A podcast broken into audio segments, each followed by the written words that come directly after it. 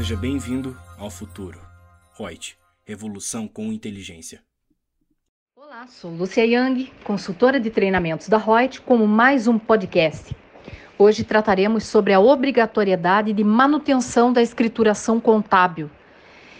De acordo com o artigo 177 da Lei das SAs, existe lá a previsão que a escrituração da empresa deve obedecer aos princípios de contabilidade geralmente aceitos, devendo observar métodos, critérios contábeis uniformes no tempo e registrar as mutações patrimoniais de acordo com o regime de competência.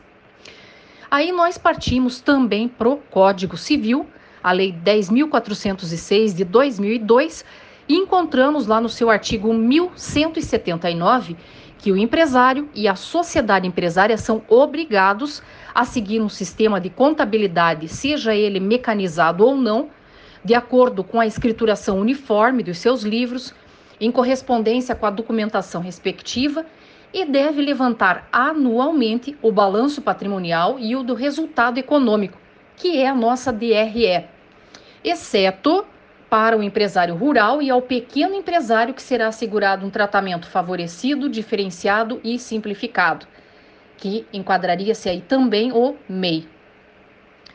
Agora, se a gente for pelo nosso regulamento do imposto de renda, que é o decreto 9580 de 2018, em seu artigo 286, nós encontramos que ao fim de cada período de apuração, seja trimestral ou anual, deverá apurar o lucro líquido por meio da elaboração, em observância às disposições da lei comercial, o balanço patrimonial, a demonstração do resultado do período de apuração e da demonstração de lucros ou prejuízos acumulados, que o resultado que o lucro líquido do período deverá ser apurado observando sempre a lei das SAs e que os balanços ou balancetes devem ser transcritos no livro diário ou no LALUR. Claro que daí nós temos, se formos ver na parte da tributação, nós temos uma regrinha específica ali para o lucro presumido, previsto na Lei 8981 de 95, em seu artigo 45, que diz que a empresa que for optante pelo lucro presumido deve manter.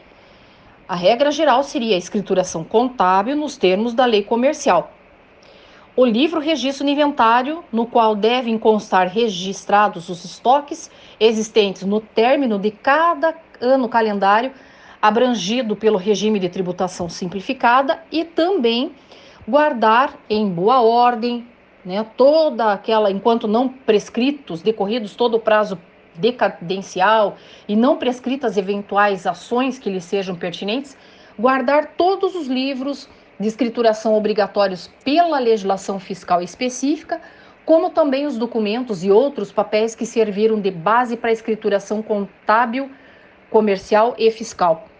Mas a legislação ainda diz: opa, você não consegue ter a escrituração contábil nos termos da lei comercial? Então tudo bem.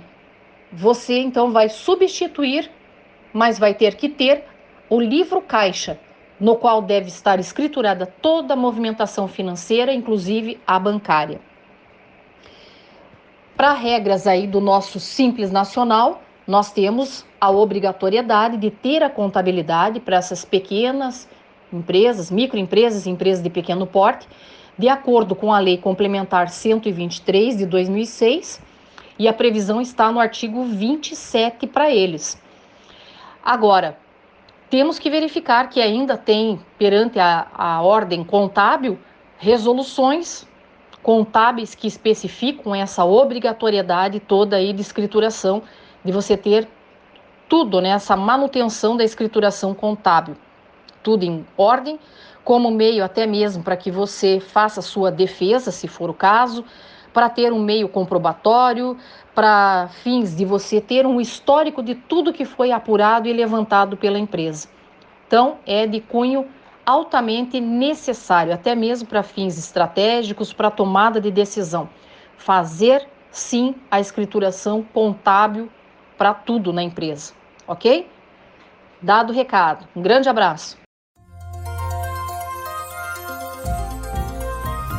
Gostou do nosso podcast? Acesse youtube.com barra aí e assista a versão em vídeo. Deixe seu like, compartilhe com seus amigos e se inscreva no nosso canal. E não se esqueça de ativar as notificações para acompanhar nossos conteúdos semanais. Aproveite! Até mais!